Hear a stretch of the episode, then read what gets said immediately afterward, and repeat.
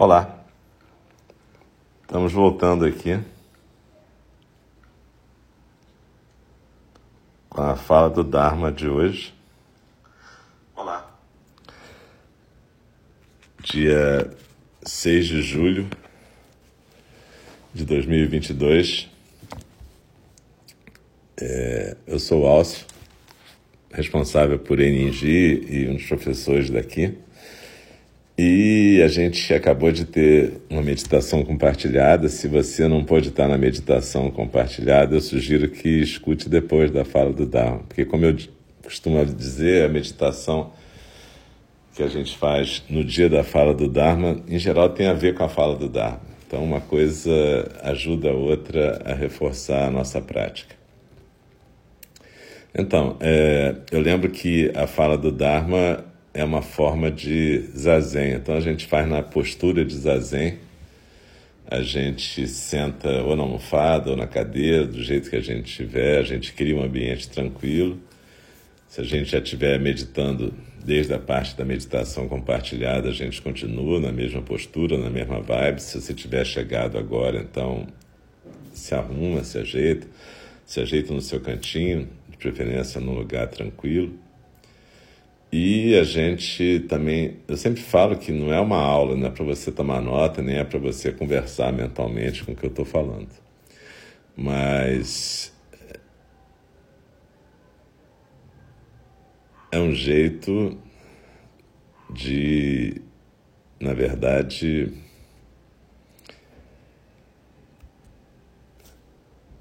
continuar a praticar.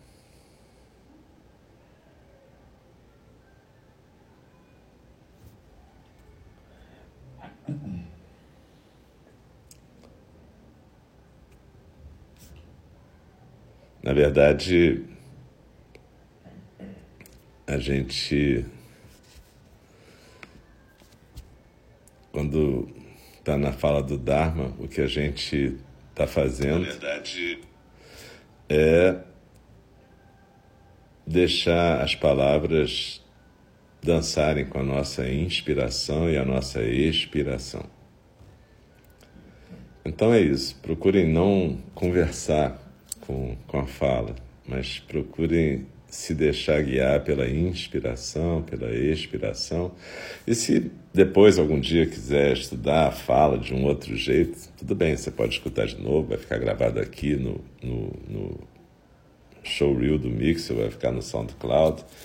E aí vocês podem estudar e até a gente pode marcar para conversar depois, quando alguém tiver alguma questão para trazer para mim. Mas, por enquanto, vamos lidar com esse texto, nesse momento, como uma parte do nosso zazen. No começo da fala do Dharma, a gente recita o verso da abertura do Dharma, que é um verso para despertar mais a nossa atenção para o que está para acontecer. E depois, no final, a gente recita os quatro votos dos Bodhisattvas. Né? Cada um pode recitar, cada uma em casa. E depois eu recito um versinho de Dogen Zenji que fala sobre a gente não desperdiçar a nossa vida. Então é isso. Muito obrigado a todas, todos e todos que estão aqui. A gente vai dar início então à nossa fala.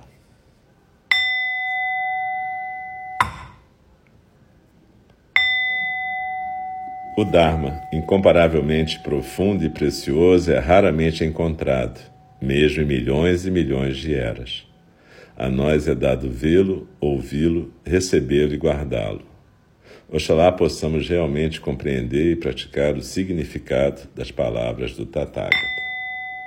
O Dharma, incomparavelmente profundo e precioso, é raramente encontrado, mesmo em milhões e milhões de eras. A nós é dado vê-lo, ouvi-lo, recebê-lo e guardá-lo.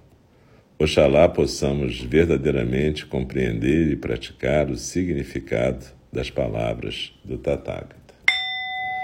O Dharma, incomparavelmente profundo e precioso, é raramente encontrado, mesmo em milhões e milhões de eras. A nós é dado vê-lo, ouvi-lo, recebê-lo e guardá-lo. Oxalá possamos verdadeiramente compreender e praticar o significado das palavras do Tathagata. Jagatindara. A seguir, Buda pediu ao, famoso, ao monge, que era famoso por sua pureza, Jagatindara, para visitar Vimalakirti em nome dele. Mas como Jagatindara tinha ficado envolvido numa situação que incluía tanto Vimalakirti como algumas garotas estupendamente lindas, situação sobre a qual ele estava terrivelmente embaraçado, ele não queria ir. Jagatindara estava ensinando nos seus aposentos um dia quando, sem aviso, o senhor dos deuses, Indra, entrou, seguido por uma entourage de garotas voluptuosas. Abre aspas. Pelo menos ele parecia ser Indra, disse Jagatindara. E ele continuou: E quem mais poderia ter trazido tantas deusas tão bonitas consigo? Fecha aspas. Indra é um dos maiores patronos e protetores do Buda Dharma ele sempre ficou de guarda, vigiando para proteger os ensinamentos do Buda. E até os dias de hoje, ele protege os seguidores de Buda com disponibilidade incessante. Abre aspas. Na verdade, quando eu vi quantas inúmeras deusas seguiam o senhor Indra entrando no aposento, eu me senti obrigado a avisar e aconselhar o próprio senhor Inda contra a tentação, continuou Jagatindara. Abre aspas. Faça a sua vida uma vida plena de valor, eu disse. Use o teu precioso corpo de uma maneira significativa. Não seja ambicioso, lembre-se da impermanência. Fecha aspas. Eu acho que quem está falando agora é o Dzonga Khyentse Rinpoche. Eu acho que Jagatindara estava sendo um tanto quanto previsível aqui.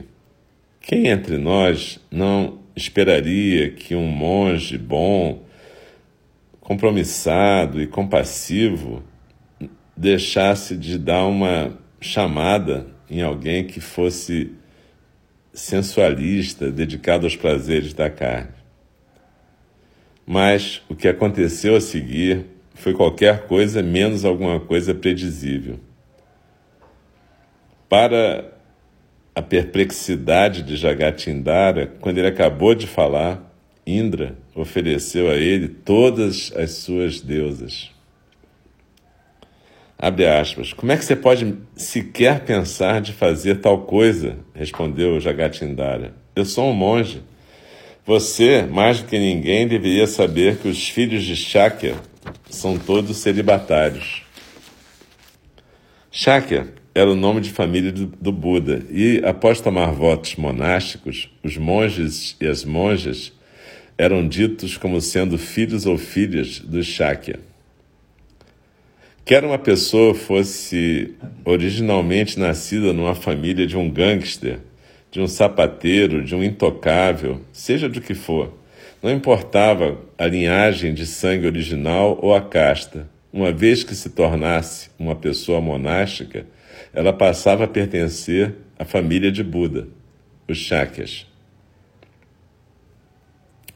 Abre aspas. Oferecer nem que fosse apenas uma garota para um monge já é bastante ofensivo, continuou Jagatindara profundamente ofendido. Mas você, Indra, me ofereceu um rebanho inteiro.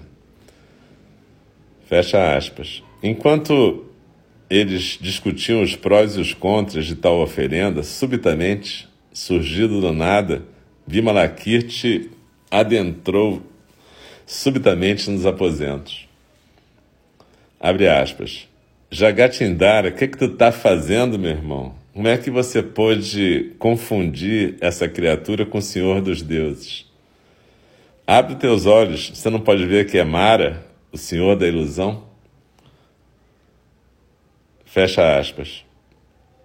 e, e sim, é, comentário do, do Zonka. Diabo, Satã, o maléfico, o enganador, qualquer nome que você queira dar para ele. Continua com aspas abertas agora. Ele está disfarçado, porque as intenções dele são te enganar, e você caiu nessa como um patinho. Mara é chamado de Senhor da Ilusão porque ele pode se disfarçar como qualquer coisa ou qualquer pessoa. E ele também tem a capacidade de aparecer e desaparecer instantaneamente quando quer. E aí Vimalakirti deu um grito com Mara. E você? Como é que você pode mesmo pensar em dar para um monge todas essas moças? Para que, que ele precisa de moças? Vimalakirti então tomou uma respiração profunda. Então vou te dizer o seguinte: por que, que você não dá para mim essas moças todas ao invés? Nesse momento, o único pensamento na cabeça de Mara era como fugir. Esse Lichavi Vimalakirti realmente o aterrorizou e ele estava desesperado para desaparecer e fugir de Vimalakirti tão rápido quanto possível. Mas como Vimalakirti era imensuravelmente mais forte, ele conseguiu facilmente sobrepujar as, as capacidades mágicas de Mara e Mara ficou presa no lugar. Enquanto ele se acovardava diante de Vimalakirti, surgiu uma voz que veio do céu e gritava, abre aspas, você tem que oferecer as suas moças para o Vimalakirti. Até que você faça isso, você não vai ser capaz de desaparecer. Fecha aspas. Mara instantaneamente fez a oferenda então, e Vimalakirti aceitou cada uma dessas lindas moças, que na verdade não eram deusas, eram demônios femininos. Abre aspas. Agora que vocês são todas minhas, disse Vimalakirti, a primeira coisa que vocês precisam fazer é o voto de Bodhisattvas. Quando a gente faz o voto de Bodhisattva, a gente promete não somente não machucar os outros seres, mas a gente promete ajudá-los ativamente. E não é, é ajudar de uma maneira mesquinha ou trivial. A gente promete ajudar as pessoas a compreender a verdade. Esse é o voto que Vimalakirti fez com que todas as demônias fizessem. Enquanto isso, Jagatindá estava se sentindo terrivelmente mal sobre quão fácil tinha sido para Mara enganá-lo. Eu também suspeito que o que tinha acontecido também é que ele, num certo instante, deve ter sucumbido e sentiu um crush com pelo menos uma das meninas lá. E estava aplicando todos os métodos que ele conhecia para poder resistir a essa atração. Aí o Zonga abre um parênteses. Somente Mara poderia convocar tais tentações irresistíveis. Fecha parênteses. Além disso, como cereja do bolo, Jagatindara teve que testemunhar quão facilmente Vimalakirti, acima de qualquer pessoa, tinha lidado com Mara. A luxúria, a lascívia, a autoindulgência legendária de Vimalakirti deveriam ter tornado ele a vítima ideal de Mara. Ainda assim, o que aconteceu foi que Vimalakirti tinha zombado e feito Mara de palhaço e dos métodos diabólicos dele. Portanto, no final das contas, Jagatindara devia estar se sentindo extremamente desconfortável com essa situação. Aí Vimalakirti vira para as moças e fala, abre aspas, agora que vocês fizeram o voto de Bodhisattva, a única coisa que vocês podem realmente aspirar, que vocês têm permissão para aspirar, é a alegria suprema. Isso significa que vocês não podem mais desejar nenhum tipo de bênção mundana. As meninas então perguntam, abre aspas, que, que coisa é essa única coisa que a gente supostamente deve desejar? O que é essa suprema alegria? E Vimalakirti respondeu então: A suprema alegria é admirar e adorar o Buda.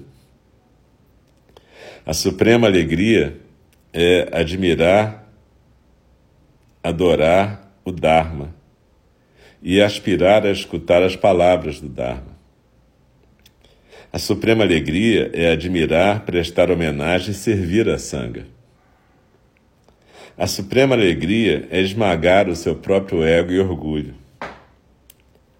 A suprema alegria é não ficar preso, apegado, agrilhoado pelos objetos de prazer. A suprema alegria é ver todos os cinco agregados como açougueiros cruéis. A suprema alegria é ver que todos os seus elementos são completamente impredizíveis, como cobras temperamentais. A suprema alegria é ver todos os seus sentidos e percepções sensoriais como cidades vazias.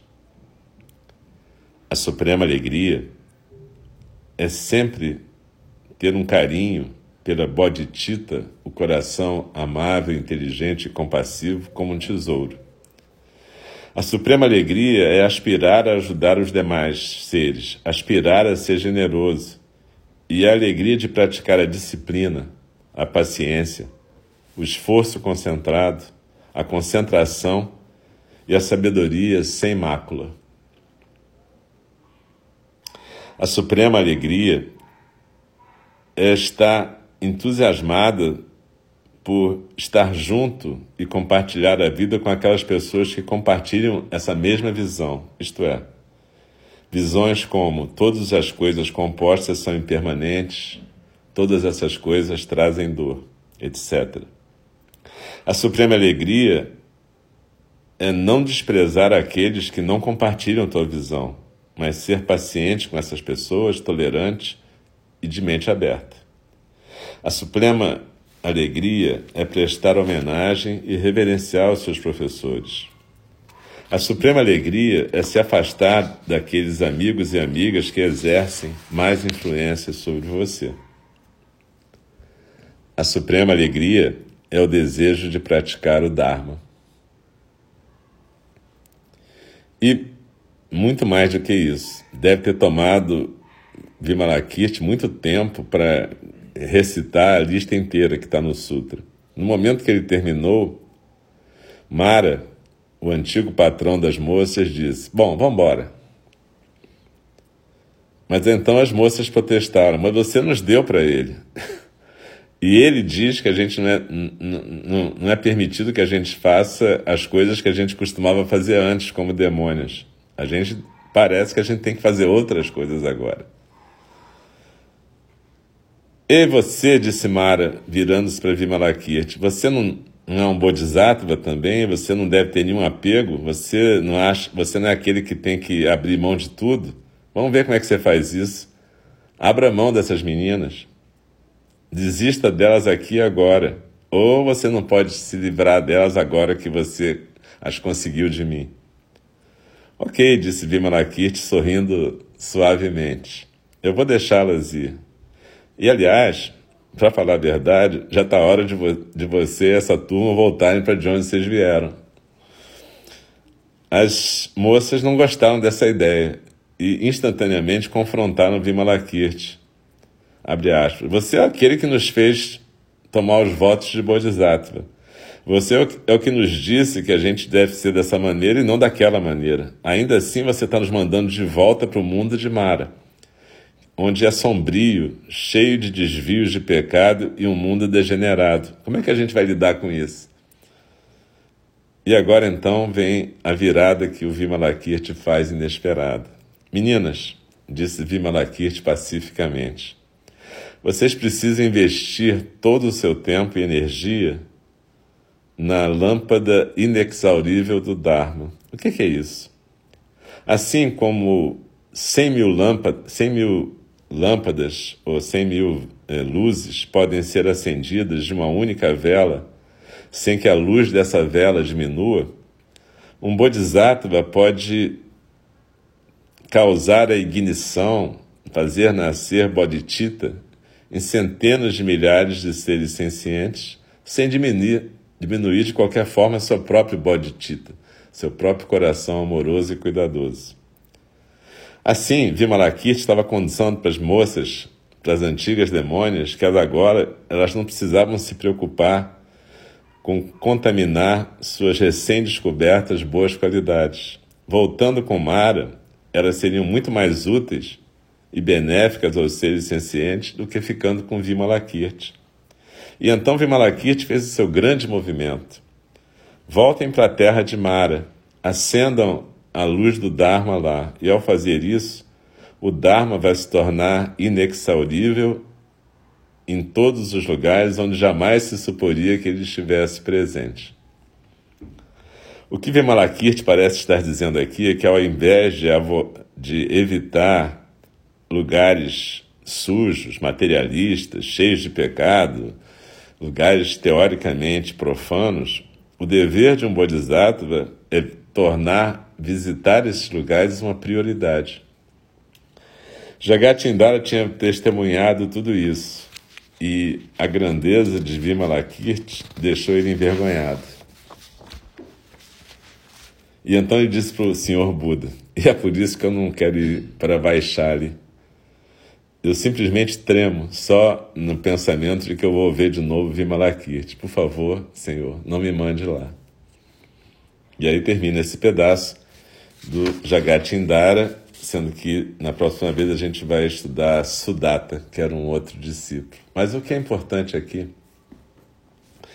é a gente é, entender que a questão do Dharma não é uma questão formal de você, ah, eu tenho que me afastar das coisas pecaminosas, das coisas imorais, porque é isso que todo sujeito religioso hipócrita faz. Ele tem aquele, aquela exibição de moralismo que, na verdade, em geral é falsa, é fake.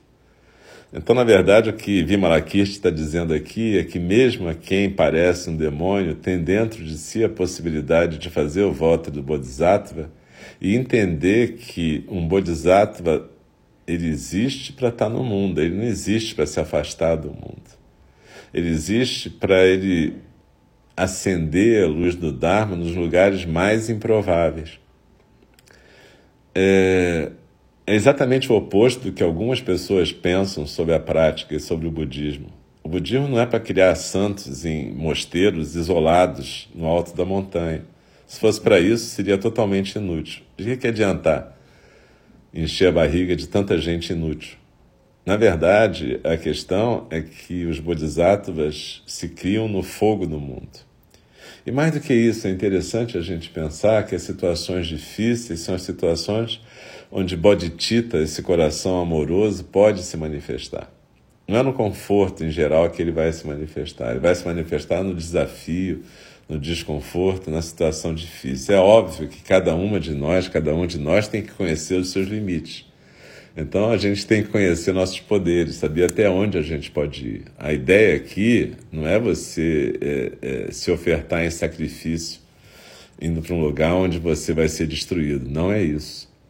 Mas a ideia é que dentro da sua capacidade você possa ser uma lâmpada, uma luz do Dharma. Você possa é, é, acender outras luzes do Dharma, mesmo nos lugares onde teoricamente só haveria demônios. E como diz o Vimalakirti aqui, a questão aqui não é desprezar as pessoas que pensam e praticam diferente, mas é ter mente aberta, tolerância, capacidade de diálogo, não ficar fechado na polarização. A questão para nós é como é que a gente pode ter cuidado amoroso, firmeza, compaixão, ação engajada. A gente pode ir contra a injustiça, contra a opressão, contra todos esses males que estão acontecendo à nossa volta e certamente em nosso país mas não é para odiar é, essas pessoas que estão fazendo mal. A ideia é que a gente possa fazer a luz do Dharma brilhar, não é a gente ser contaminado pelo ódio. Isso é difícil, porque a raiva é uma coisa muito forte quando a gente vê uma injustiça, quando a gente vê uma opressão. Mas essa raiva é um sinal do que, que a gente tem que combater ali fora e na gente também. Porque essa raiva também tem a ver com medo, insegurança, tem a ver com orgulho, tem a ver com muitas coisas que são, na verdade, negativas. Então, quando a gente vê uma situação injusta, não é uma questão de odiar o, opressor ou o injusto, é colocar um limite, é ajudar a estabelecer um limite, ajudar a proteger o indefeso. Mas não é se tornar um outro opressor mais opressor que o primeiro.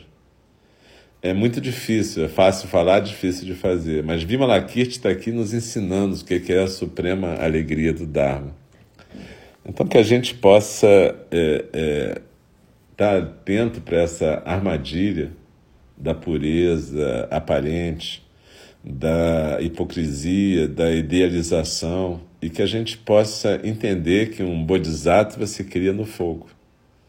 Ele se cria no fogo das paixões, do samsara, onde ele pode fazer brilhar um outro tipo de luz, a luz do Dharma.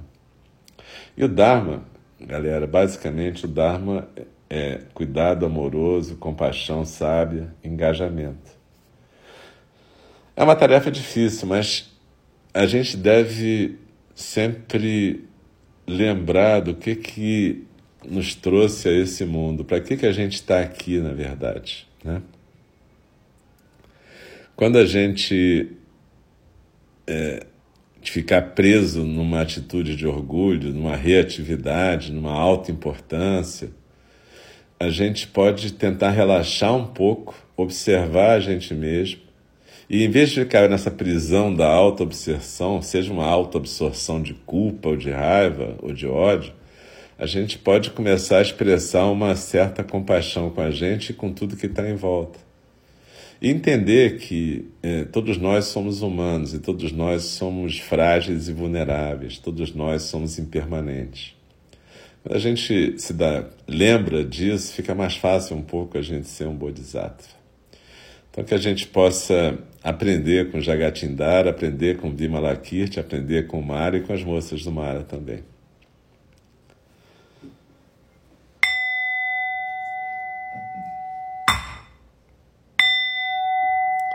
As criações são inumeráveis, faço o voto de libertá-las as ilusões são inexauríveis, faço o voto de transformá-las. A realidade é ilimitada, faço o voto de percebê-la. O caminho do despertar é insuperável, faço o voto de corporificá-lo. As criações são inumeráveis, faço o voto de libertá-las. As ilusões são inexauríveis, faço o voto de transformá-las. A realidade é ilimitada, faço o voto de percebê-la. O caminho do despertar é insuperável, Faço o voto de corporificá-lo. As criações são inumeráveis, faço o voto de libertá-las. As ilusões são inexauríveis, faço o voto de transformá-las. A realidade é ilimitada, faço o voto de percebê-la. O caminho do despertar é insuperável, faço o voto de corporificá-lo. Deixe-me respeitosamente lembrá-las a questão de vida e morte de importância suprema. O tempo passa e a oportunidade é perdida. Vamos despertar, despertar, prestem atenção. Não desperdice a sua vida. E com as mãos impressas diante do rosto, faço uma reverência à prática de cada uma e cada um que está aqui. Agradeço profundamente a presença de vocês que possibilitam a mim praticar também a todo mundo que está aqui. Na verdade, essa é uma suprema alegria, a gente poder praticar em conjunto. E eu sempre lembro que toda quarta-feira a gente tem fala do Dharma, a gente tem feito um rodízio com os demais professores e professoras de Nindi mas em algum momento a gente vai voltar, provavelmente daqui a 15 dias, com Sudata, que é mais um dos alunos de Buda que não quer visitar Vimalakirti. Na verdade, visitar Vimelakirti é difícil, né? Quando a gente pensa em todos esses exemplos que a gente tem visto até agora. Mas vamos lembrar, se Vimalakirti está doente é porque a gente está doente também a gente pode melhorar. Então, galera, boa noite, até a próxima e fiquem bem.